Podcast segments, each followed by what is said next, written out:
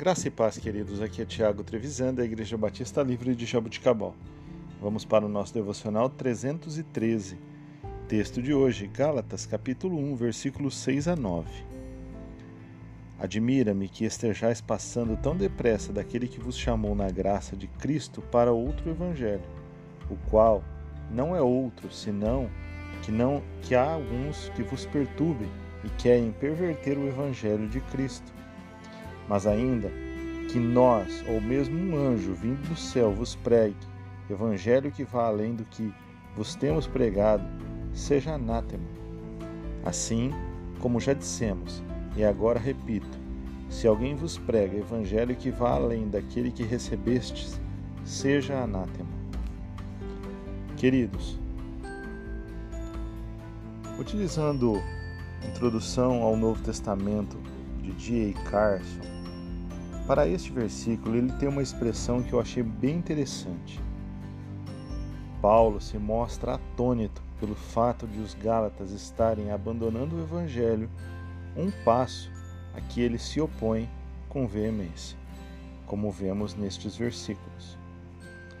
Paulo diz que se mesmo um anjo descer do céu e pregar um evangelho diferente do evangelho de Cristo, que é o Salvador, que as pessoas deveriam rejeitá-lo com veemência e rejeitá-lo a ponto de colocá-lo para fora da igreja.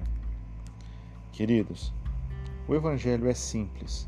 O evangelho ele é muito simples, por sinal.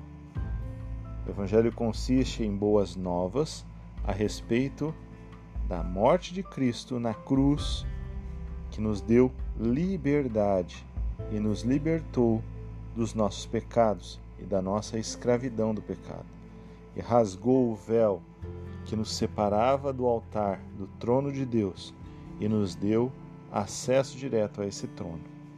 Este é o Evangelho. A simplicidade é esta. A nossa fé consiste na fé em Cristo Jesus.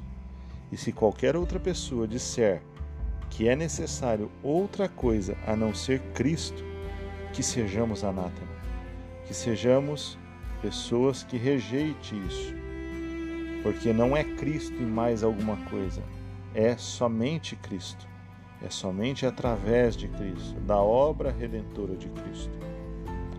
Então, assim como Paulo se opôs com veemência à inconstância dos Gálatas, que nós possamos ter em nosso coração a certeza e a fé de que é somente através de Cristo. Deus abençoe o seu dia. Em nome de Jesus, tenha um excelente domingo.